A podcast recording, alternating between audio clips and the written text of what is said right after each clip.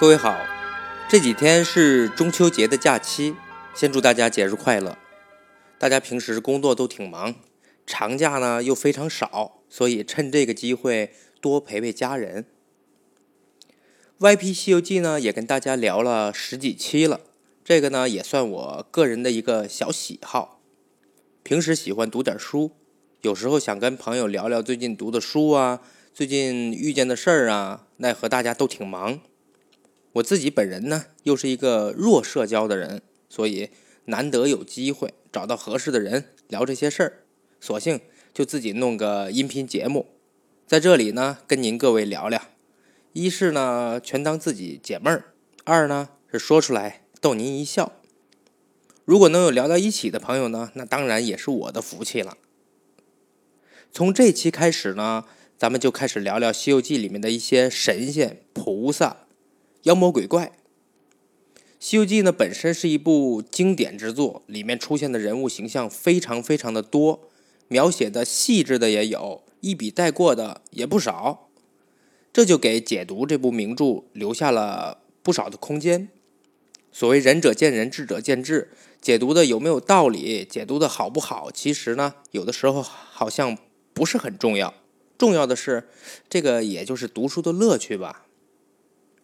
今天我给您讲讲呢，《西游记》里面一位非常神秘的人物——乌巢禅师。很多人可能对乌巢禅师都没什么印象，八六版的《西游记》里面呢，甚至根本没有出现乌巢禅师这个角色。但是呢，乌巢禅师对于唐僧取经的这个整个过程来说非常的重要。乌巢禅师是在哪出现的呢？《西游记》原著的第十九回，云栈洞悟空收八戒。浮屠山玄奘受心经，在这个回目里，乌巢禅师短暂的出现了一下。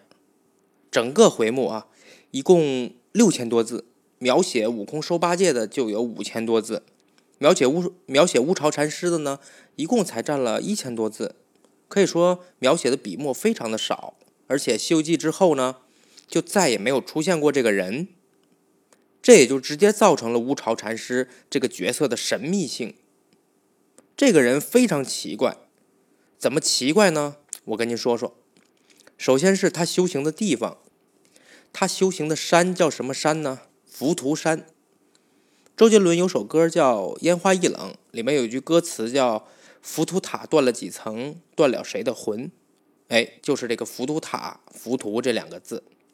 浮屠是什么意思呢？其实就是佛的意思，也是指佛塔，还是指一些功德这些意思。救人救人一命胜造七级浮屠嘛，说的就是佛塔的意思。他住在这个佛陀山，听这个名字我们就能猜到，肯定是仙雾缭绕的。但是呢，这位乌巢禅师看上去非常朴素，又没有庙，又没有洞府，住哪儿呢？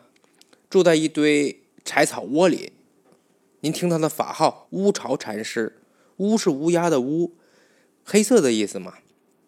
巢呢就是鸟巢的这个巢，从他名字您就可以看出来，这个乌巢禅师是住在一堆乌黑的像鸟巢的这么一个东西里头，就在这儿修行。下雨天可不怎么避雨，咱们也不知道，哎，这个也不重要，这点很奇怪。还有哪些奇怪的地方呢？他看见唐僧过来，非常的客气，而且他说他认识唐僧，但是呢，却不认识孙悟空。你想想，孙悟空在整个《西游记》里面的名声是非常大的，不知道孙悟空的神仙妖怪那是非常的少。但是唐僧呢，除了想吃他的人听说过这个名字之外，几乎没有人知道。而且就算是想吃他的那些妖怪，也是。只知其名，未见其人，不知道唐僧长什么模样，不像这位乌巢禅师见了就认识。人家这位乌巢禅师正好相反，认识唐僧，不认识孙悟空，这有点奇怪。还有一点奇怪的是什么呢？他临走之前说，呃，说了一段话，这段话几乎是把唐僧在此之后取经路上遇到的事情呢，大概齐给说了一遍。说的非常准，也就是相当于他未卜先知，知道了唐僧直面呃后面会发生一些事情，而且呢，他还口传了唐僧一部经。这部经一共两百七十个字，字数非常少，让唐僧遇见魔障难消的时候，只要念这个经，就保证没有伤害。唐僧在后来取经的路上没少念这个经。我们现在看来，不管是唐僧经历过多么危难的事情，到最后也都是有惊无险。我估计跟这部经有关系。这部经是什么经呢？就是我们现在所说的心经。全称叫《般若波罗蜜多心经》，也叫《摩诃般若波罗蜜多心经》，简称《般若心经》或者《心经》。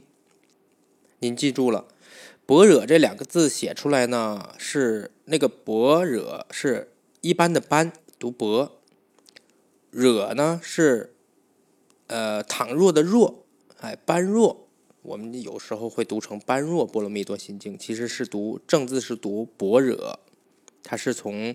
呃，梵语音译过来的这部经，我们流传现在最多的版本，的确是唐僧的译本。在《西游记》里面，这个心经其实是乌巢禅师口授的，唐僧听一遍就记下来了。哎，我们现在呃流行比较广的呢，也是唐僧的译本。另外，这位乌巢禅师呢，法力可以说是深不可测。我在之前节目跟各位讲过，怎么看神仙妖怪的呃本事的大小。第一呢，要么就是武艺超群。你比方说，刀枪剑戟斧钺钩叉躺棍槊棒鞭锏锤抓拐的流星，带尖的带刺的带棱的带刃的带绒绳的带锁链的带倒齿钩的带峨眉刺的啊，样样精通。这个是武艺超群。要么是呢法宝厉害，比方说我叫你一声，你敢答应吗？这种哎法宝厉害的，吸进去。一时三刻化成涌水，要么呢就是神通广大，法力超群，不需要什么武艺，也不需要跟你大战三百回合，手里好像也没什么法宝。比方说如来佛，一翻手掌就把孙悟空压到五行山下；还有那位镇元子、镇元大仙，使了一个袖里乾坤，就能把唐僧师徒四人加上白龙马，哎，这五位全给装进袖子里。这种就是。法术神通厉害的，这种就算是高段位的了。这位乌巢禅师呢，最后要走的时候，孙悟空有些事儿还想问明白，就用金箍棒打这位乌巢禅师。只看见莲花万朵，祥雾千层。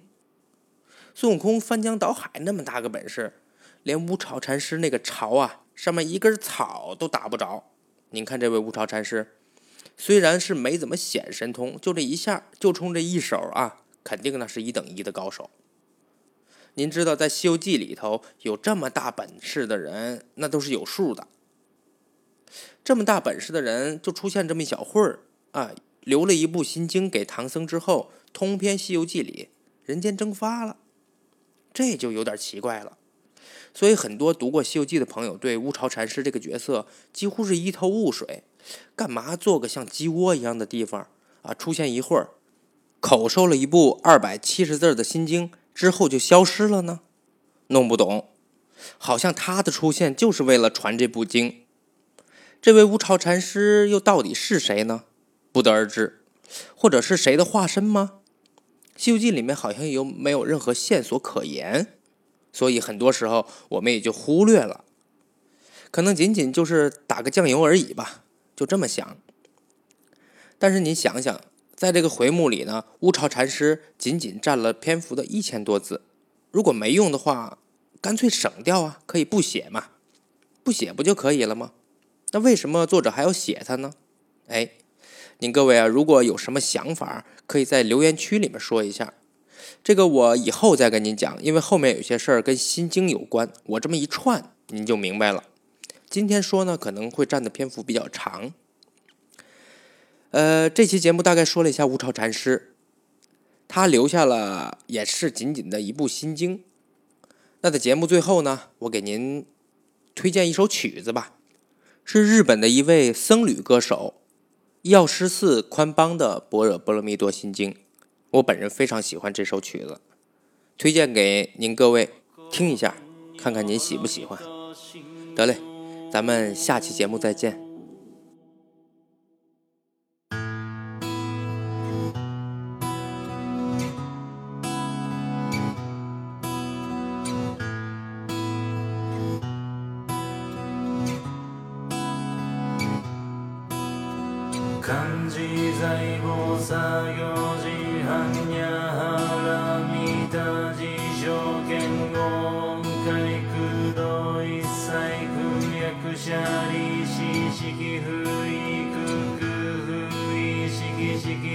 税空空即税式重創業式薬部尿税車利子税商法空総商風熱